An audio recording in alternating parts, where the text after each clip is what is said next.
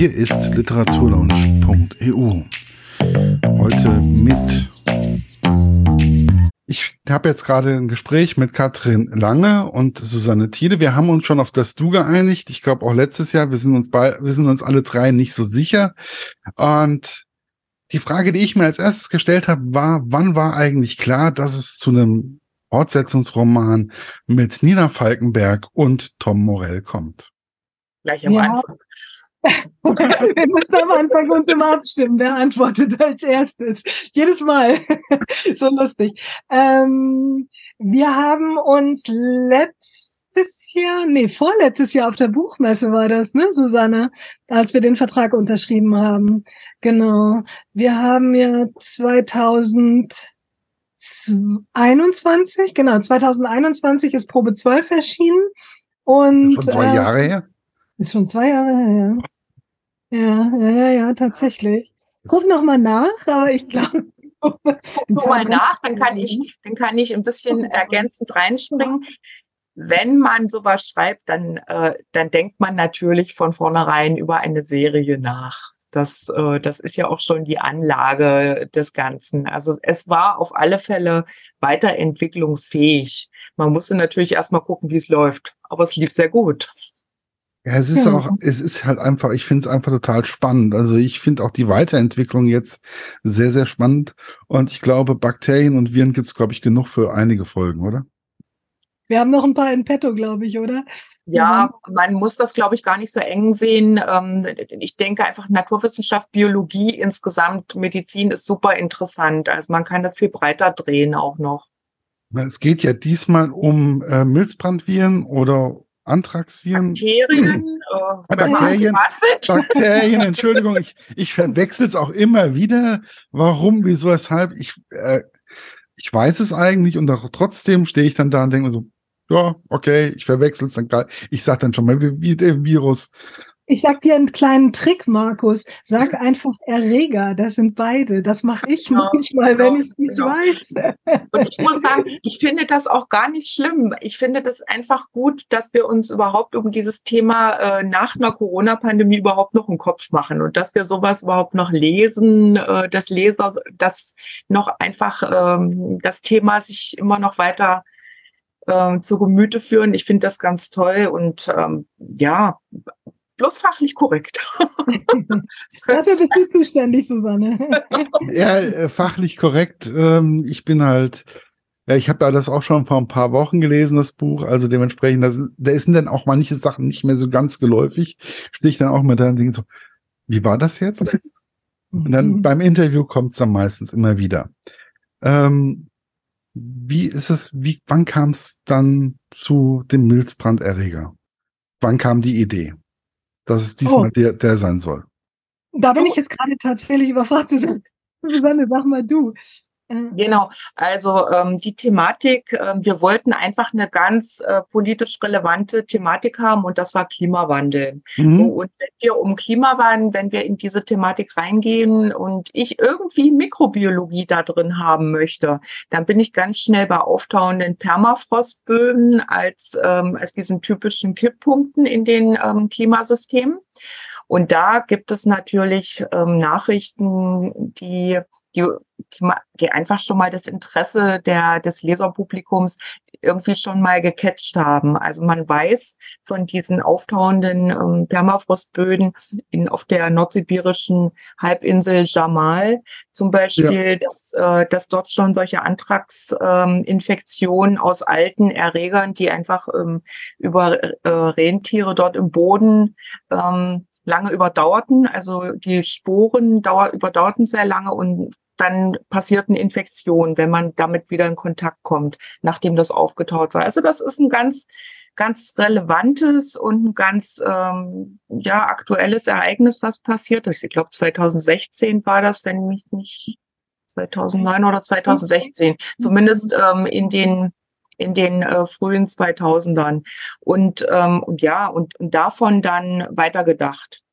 Wir, ja. wir können das denn meist nicht so lassen, weil äh, Plot und äh, Verlag und ganz viele Zerren an dem Thema und wir entwickeln das dann immer ganz klug zusammen weiter. Ja, wobei mich hat das auch überrascht, wo ich dann gelesen habe, man könnte sich eigentlich, wenn man in die Erde greift oder sowas und wenn der Virus, also der, die Bakterien da gerade noch ähm, anwesend sind, könnte man sich selber dann daran auch anstecken. Das fand ich echt erschreckend. Ist das wirklich, also das ist wirklich so, ja? Das kann, ähm, das kann auf alle Fälle passieren. Jetzt, ähm, ich, wir sind ein bisschen im Bereich der Mikrobiologie. Kathrin, ich lasse dir nachher noch ein bisschen Luft. Ja, ja, alles gut. Weil, wobei, äh, das ist absolut so. Aber gut, jeder Gärtner weiß das, dass er, äh, dass er, wenn er in die Erde greift, dass er sich immer infizieren kann. Das, ähm, aber diese alten Infektionen sind natürlich nicht wegzudenken und nicht wegzudiskutieren. Dass ähm, aus dem Permafrostboden einfach auch Erreger hochkommen können wie ähm, spanische Grippe und verschiedene andere Sachen, das ist klar. Und auch Milzbrand kann, ähm, kann Infektionen hervorrufen. Das wäre dann einfach ein, äh, mit einer Hautverletzung, ein, äh, ja, ein Hautmilzbrand, eine, Inf eine mhm. Hautinfektion. Oder wenn man es einatmet über die Sporen von Milzbrand, also diese kleinen Dauerformen, wie das oft ähm, dann im Boden ist, kann das auch ein Lungenmilzbrand sein. Das ja. ist aber gut behandelbar, jetzt um hier keine Panik zu verbreiten. Ja. Es ist äh, sehr gut therapierbar mit einem Antibiotikum, wenn man dann eins zur Stelle hat. Ja, also, aber ich fand, ähm, ich habe mich dann gefragt, wie ist es dann eigentlich für denjenigen, der das auch noch mitschreibt, äh, wenn man auf einmal solchen Einblick auch noch reinbekommt? Wie war das für dich, Katrin? Ja, das ist schon manchmal ein bisschen beängstigend. Also das sind so Dinge, äh, also dass man sich bei der Gartenarbeit zum Beispiel mit solchen Erregern infizieren kann, das wusste ich schon länger.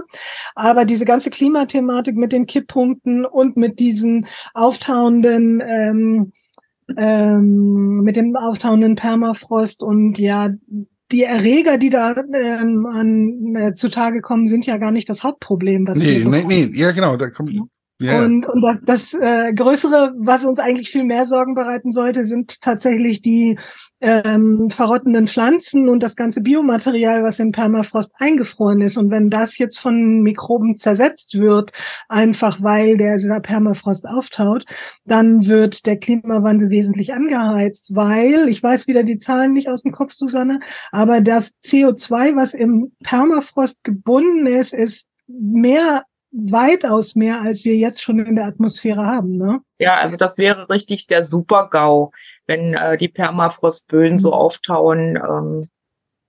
Und das sind dann schon so Dinge, die, die man, wenn man sie erfährt beim, beim Schreiben, beim Planen so eines Romans, die mir persönlich dann schon ab und zu mal ein paar ähm, schlaflose Nächte bereitet haben. Wollt ihr noch Zahlen dazu haben? Ich habe sie gerade parat.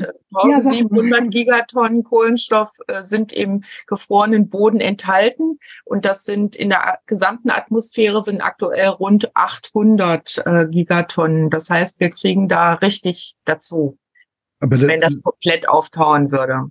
Und, aber was mich dann auch am meisten entsetzt hat, war ja dann auf einmal, es gibt ja nicht nur das CO2, sondern da gibt es ja noch viele andere Stoffe, die noch gefährlicher sind und die das Ganze noch mehr anheizen. Und uh, also ich habe dann schon ein bisschen Angst gekriegt. Ja, wobei das ja nicht unsere vordergründige Ambition ist mit unseren Büchern. Ne? Tatsächlich erzählen wir diese Geschichten, aber es geht ja in unseren Büchern auch immer darum, zu erzählen, wie kann man solchen Dingen begegnen und mhm. auch was das Antragsthema angeht, was du am Anfang angesprochen hast, geht es ja in dem Buch eigentlich gar nicht darum, dass da jetzt äh, irgendwelche Terroristen unterwegs sind und Antragsspuren nee, nee, genau. sondern es geht ja auch da um eine medizinische ähm, Anwendung dieser ähm, äh, dieses Erregers, was denn nämlich auch die wenigsten wissen, dass es ja auch positive Effekte haben kann. Das war sowieso etwas, was mich total erstaunt hat. Also gibt es solche Ideen wirklich, dass man ja. ähm, ein Antragsvirus oder ein Milzbrandvirus mehr oder weniger als Taxi nimmt, ähm, um Krebsviren zu bekämpfen? Ja, das ist aus der Mikrobiologie oder aus der mikrobiologischen Forschung insgesamt oft bekannt. Das gibt es auch bei Salmonellen ähm, an. Das sind diese typischen Lebensmittelbakterien. Äh, es ist bekannt, dass, ähm, dass man so Effekte nutzen kann. In dem Fall war das jetzt so ein, ja, ne, so ein Rechercheergebnis, ähm, wo ich auch ganz glücklich drüber war, weil wir dann natürlich immer so die beiden Seiten zeigen können. Das Antrags an sich nicht, äh, als Bakterium nicht nur diesen, äh, diesen Biowaffenaspekt hat. Das nennt man ähm, in der Forschung Dual Use, also mhm. zwei Verwendungsmöglichkeiten. Und es ist immer stark getrieben von der Intention des Forschers und der Forscherin, also in welche Richtung das jetzt wirklich geht. Ne? Also ist es ein, wird es ein Heilmittel, wird es eine Biowaffe? Wo sind die Gelder, die dahinter stehen. Das, äh, das führt dann auch zu diesen Konflikten, die für uns als Thriller-Autoren natürlich dann äh, hochinteressant sind, wenn man diese Figuren dann auch anlegt. Ja, das, das war, ja? Entschuldige. Grundsätzlich ist es immer so, dass wenn solche medizinischen Themen in unseren Büchern vorkommen, dann gibt es sie auch. Wir erzählen sie meistens ein bisschen in die Zukunft. Also diese Studien, von denen wir da in dem Roman schreiben, dass sie so weit fortgeschritten sind, dass dieses, es ist ja ein Krebsmedikament, was auf dieser Basis entwickelt wird, ähm, dass sie ähm, kurz vor der Zulassung am Menschen sind, das ist in der Realität nicht. Aber dass es diese Forschung gibt und dass sie vielversprechend ist, sowas denken wir uns nicht aus. Das ist genau, immer so. Diese Forschung Ziel ist im äh, Mausmodell, also wird an, im Moment mhm. in Mäusen erprobt, ist aber wirklich, ähm, es gibt diese Studien wirklich, sind auch ich weiß gar nicht, haben wir die auf den, in unseren Kanälen auf alle Fälle auch mit äh, ver, ähm, verlinkt und äh, gezeigt. Ja, inwieweit das dann nachher wirklich durch die klinischen äh, Studien durchkommt, das muss man dann immer sehen. Aber diese Forschungsansätze sind prinzipiell da. Ich finde das ja immer wieder wichtig, auch mal andere ähm, also Bestandteile mehr oder weniger aufzuzeigen, weil ich habe immer das Gefühl, durch Hollywood oder so ist dann immer Antrags, wenn man Antrags oder Milzbrand hört, dann ist es immer was Böses, aber es gibt ja immer so diese, diese Mischung. Also es gibt ja immer, je nachdem, wie man das anwendet oder wie sicher man das macht. Und ich glaube, dass ähm, die Wissenschaft im Allgemeinen doch sehr darauf bedacht ist, dass möglich alles safe ab, dass das alles safe abläuft. Hm. Ja, also die äh, gute wissenschaftliche Praxis hat ihre Richtlinien und die, die, das läuft einfach so. Aber gibt natürlich auch immer Leute mit anderen Motiven. Ja, ja. Die dann natürlich spannend sind für einen Thriller, ist ja klar. Aber letztendlich ist das meine, letztendlich ist das meine äh, Rolle in, in unserem Autorinnen-Duo, ähm, dass ich äh, dafür da bin, dass das nicht gleich die allererste Idee, die einem einfällt, verwendet wird. Ne? Also Antrags, klar, da ist man sofort an dieser Terrorsache. 2001 nach den, nach den Anschlägen bei 9-11 gab es ja diese, diese Briefe, die da in den USA und in Deutschland versendet wurden und so das ist natürlich irgendwie so naheliegend, wenn man sagt Thriller und Antrags. Und meine Aufgabe ist es immer so ein bisschen zu sagen, nee, wir, wir nehmen nicht gleich die erste Idee, sondern wir gucken mal, was steckt dann noch dahinter und versuchen das Ganze auf die Weise dann ein bisschen interessanter zu machen. Ja, das ist ja sowieso, also ich, war ja auch teilweise auf einer ganz anderen Fährte, wie das, was im Endeffekt rausgekommen ist. Das macht das Ganze ja auch unwahrscheinlich spannend und interessant. Also, dass man nicht immer unbedingt das erst offensichtliche mehr oder weniger auch sieht. Sehr gut. Hat funktioniert, Susanne. sehr, sehr, ja, sagen wir mal so, man muss, um, um, diese, um diese Tricks da reinzukriegen in die Plots, muss man natürlich einfach ein bisschen in, in der Wissenschaft ein bisschen recherchieren und ein bisschen gucken, um das zu finden. Das finde ich auch nicht immer gleich auf den ersten Moment. Ne? Also mhm. da muss ich teilweise auch ein bisschen suchen, damit wir da wirklich so diese, ja, diesen diesen Twist da noch mal so ein bisschen reinkriegen. Das äh, geht auch nicht immer gleich bei jedem Erreger und äh, man muss ein bisschen gucken. In dem Fall hat es wieder sehr gut funktioniert. Auch bei Probe 12 waren auch so ein bisschen Überraschungsmomente dabei ähm, von Dingen ähm, aus medizinischer Forschung, die man noch nicht so oft gehört hat. Und das ist ja auch so ein bisschen dieser, nennen wir immer so diesen Edutainment-Effekt, den wir mhm. da gerne mit dabei haben. Ne? Man, man soll ja ein bisschen was lernen. Ja, das ist, das ist ja sowieso immer so wichtig für mich, wenn ich jetzt ein ähm, Buch lese.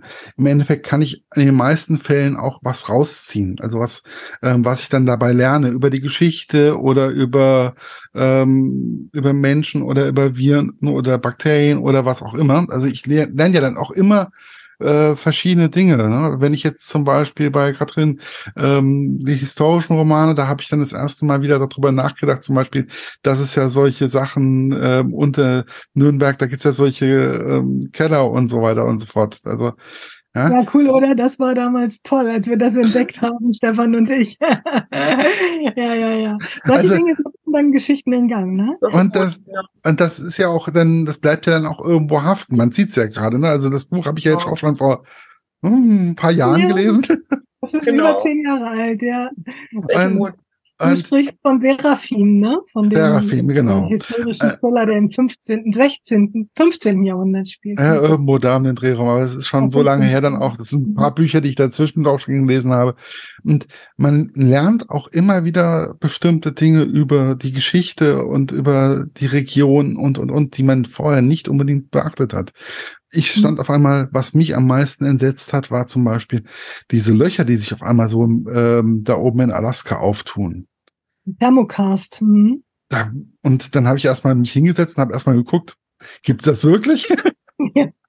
ja, genau. Und dann habe ich dann die Löcher gesehen und habe gedacht, boah, nee. Mhm. Ja. Konntest du denn noch schlafen nach dem Buch? Konntest du noch gut schlafen? Ich habe nämlich äh, teilweise äh, bei der Lesejury auch mit betreut und habe da Feedback gekriegt von Leuten, die, die das natürlich einfach spannend fand zu lesen, aber die nachher wirklich dann hinterher nicht schlafen konnten und dann wirklich immer weiter recherchiert haben. Und also einfach so, dass man sich mehr Gedanken darüber macht. Und dann haben wir doch eigentlich alles auch richtig gemacht. Also wenn man sich äh, mit der Thematik jetzt mal ein bisschen mehr auseinandersetzt, wenn man diese ja, dieses, was äh, Permafrost eigentlich wirklich vor Ort da bedeutet, wenn man das ein bisschen mehr auf die, auf den, ja, der, in den Lebensalltag der Person bringt, in unseren Alltag dann auch in, in das Denken. Und das ist, glaube ich, ganz wichtig. Damit ja. das nicht so fremd bleibt, so, ja, da, der Permafrost taut. Keiner kann mhm. sich was drunter vorstellen, ne? Ja, aber das ist ja auch, ich habe, den ersten Schock habe ich dann beim ersten Kapitel meiner weniger schon beim Epilog da gehabt mit dem Arctic Village. Gibt's sowas im Übrigen wirklich oder ähm, ist das hauptsächlich Fiktion?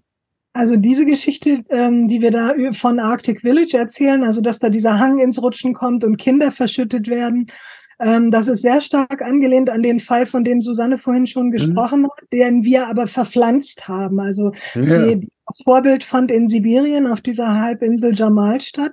Und da ist es tatsächlich passiert, dass durch den auftauenden Permafrost irgendwie ein Hang ins Rutschen kam, Rentiere ähm, äh, Rentierkadaver freigesetzt worden, die mit diesem Erreger kontaminiert waren. Und es ist ein Junge gestorben und es sind viele Menschen erkrankt und es mussten ganze Rentierherden dann, glaube ich, ähm, getötet werden, ne, um diese Seuche dann wieder einzudämmen. Das war, das war ein riesiges Ding tatsächlich, ja. Und auch nicht ausgedacht. Wie gesagt, wir haben es verpflanzt nach Alaska. Ja, dadurch, dass es verfranst war, ich habe es nämlich dann auch gegoogelt und ich habe es nicht gefunden, aber ich habe gedacht, das muss vielleicht auch stattgefunden haben. Jetzt an Jamal hatte ich jetzt nicht so unbedingt gedacht gehabt. Das ist jetzt eben mhm. gerade, wo, wo wir das eben gerade am Anfang da erwähnt hatten, da ist mir das dann aufge, da ist mir, boah, ja, klar, logisch. Ne? Ähm, mhm. Wie schwierig ist es denn eigentlich auch für euch, hm, mehr oder weniger einen Gegenpol zu stellen zu der, zu den Populisten? Die ja immer alles. Im Sinne von Klimawandelleugnern oder was meinst genau, du? Genau, zum Klimawandelleugner und so weiter oder auch Wissenschaftspopulisten, die immer alles so einfach machen möchten und ähm, ja, das ist ganz spannend, weil, weil da hatte ich wirklich eins meiner, einen, einen meiner größten Aha-Effekte bei der Arbeit an diesem Buch. Da ging, geht es um diese Thematik ähm, des, ähm, äh, Susanne hilft mir, wenn in Talkshows ähm, ähm, Wissenschafts, also falsche Wissenschaftler eingeladen werden. Das ist da False Balance, genau. Wenn, false äh, Balance, genau. Also mhm. das False Balance, ähm, diese False Balance Problematik, mhm. also dass immer noch in Talkshows oder in Zeitungen Wissenschaftler eingeladen werden, deren Thesen aber von der Wissenschaftscommunity längst widerlegt ist und da, dass dadurch für den normalen Leser und die normale Leserin, die jetzt nicht aus dem wissenschaftlichen Kontext steht, immer noch der Eindruck entsteht, ja, die Wissenschaftler sind sich ja immer noch nicht einig. Das ist nicht mehr der Fall. Es ist tatsächlich so, dass weit über 95 Prozent der, äh, der Wissenschaftler, die sich mit dem Klimawandel beschäftigen, mittlerweile ähm, sich einig sind darüber, dass wir diese Problematik haben. Und diejenigen, die, die, die quasi andere Thesen vertreten haben, oft auch eine Agenda dahinter, die eben dann tatsächlich aus, naja, interessengeleiteten äh, äh, Motiven herrühren. Plus, was ich auch ganz spannend finde, ist, ähm, was wir ein bisschen auch mit dem Buch versuchen klar zu machen, ähm, das, was für Wissenschaftlerinnen und Wissenschaftler völlig normal ist, immer zu formulieren, wir sind uns zu 99,5 Prozent sicher, aber nicht zu 100, weil ja die Forschungen laufen und es immer sich natürlich wieder Dinge ändern können. Aber das heißt nicht, dass sich Wissenschaftler nicht sicher sind, dass der Klimawandel existiert. Das fand ich sehr spannend. Das ist so eine ganz normale, also für Wissenschaftler eine ganz normale Form der Kommunikation.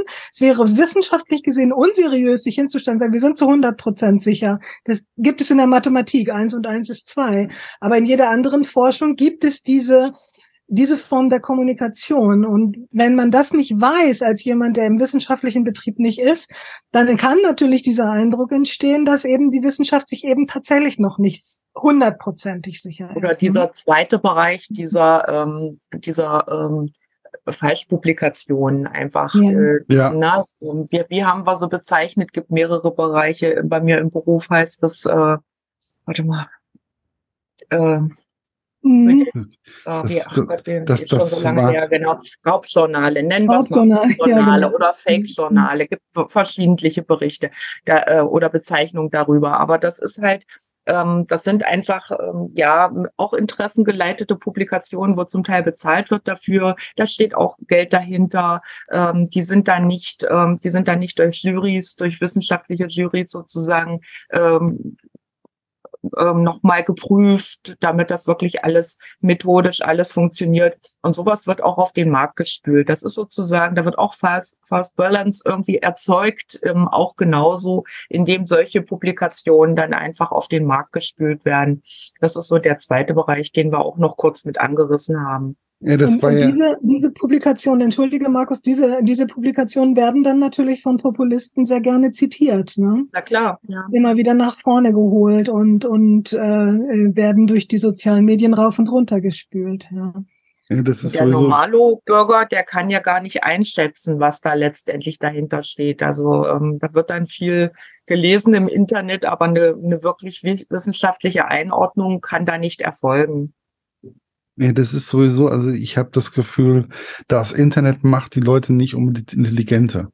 Also, mhm. und auch ähm, man hinterfragt teilweise auch weniger Sachen. Also früher habe ich. mal so, man muss, man muss lernen, wie man recherchiert oder man muss wissen, welche so ein bisschen Quellen prüfen kann. Aber was zum Beispiel immer eine gute Sache ist, das sind einfach Faktenchecks von, äh, von Qualitätsmedien, die auch angeboten werden. Also unsere großen Sender, die haben das zum Teil auch mit auf ihren Webseiten. Wenn man sich unsicher ist, dann kann man sich auf alle Fälle in diesen Faktenchecks erstmal so eine gute äh, Basis besorgen, damit man überhaupt bei einem Thema taktfest ist.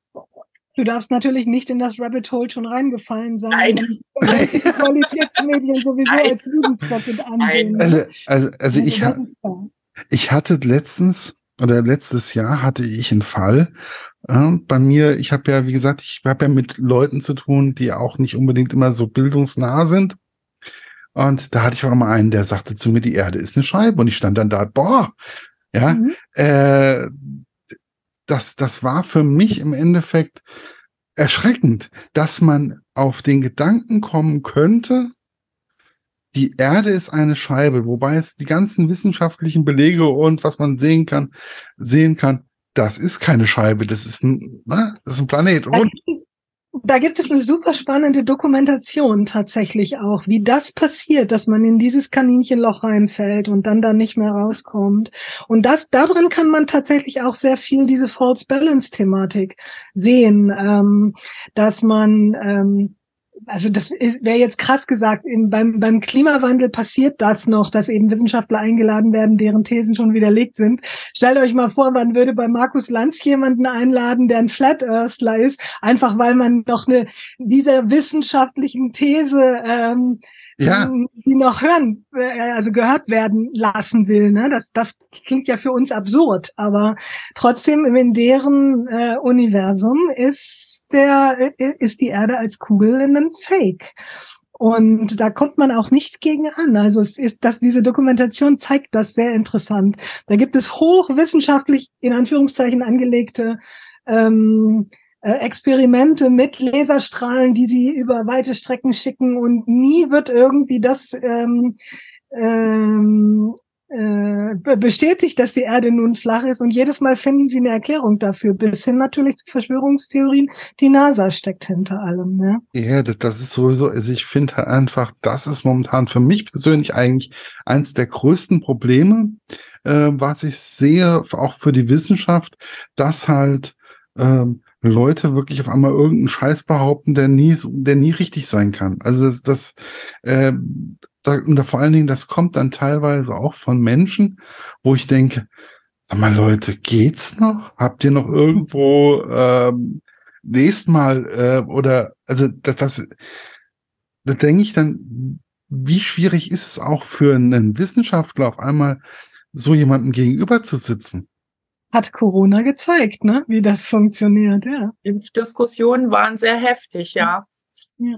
Ja, ich finde das sowieso so lustig, dass die Hälfte, glaube ich, aller Impfnebenwirkungen weltweit in Sachsen stattgefunden haben oder so. also, Verschwörungstheorie, Verschwörungstheorie. nee, nicht aber die Hälfte, aber war schon, der Prozentsatz ist sehr hoch, ne? Und dabei hat Sachsen, glaube ich, gar nicht so viel geimpft. Also dementsprechend, ähm, ja, ne? Also Was ich spannend finde, ähm, du hast ja gerade gesagt, ähm, die Leute sollten einfach mal äh, äh, lesen. Die, das tun sie. Das ist ja das Interessante. Die bewegen sich halt in ihrer eigenen Bubble. Ja. Und das sind mittlerweile irgendwie fragmentierte Realitäten, habe ich das Gefühl. Das ist mir bei Corona das erste Mal aufgefallen. Bei der Flüchtlingsthematik 2015, wenn ich mich mit Leuten unterhalten habe, die in einer völlig anderen Realität unterwegs waren als ich, wo ich zum ersten Mal gedacht habe, was passiert hier eigentlich? Natürlich, das dann natürlich durch die sozialen Medien irgendwo kommt, ne? Aber ich glaube, man kann gerade den Flat Earthlern den Vorwurf nicht machen, dass sie sich nicht informieren. Sie informieren sich nur in ihrem Rabbit Hole, ja? Ja, das klar. Ist spannend daran, finde ich. Es, es geht jetzt auch nicht unbedingt um die Flacherdler oder sowas in der Richtung. Ähm, aber ich finde halt einfach, ich finde es halt schwierig, dass, äh, dass halt einfach wirklich Sachen behauptet werden, die eigentlich nicht, die eigentlich nicht tragbar sind.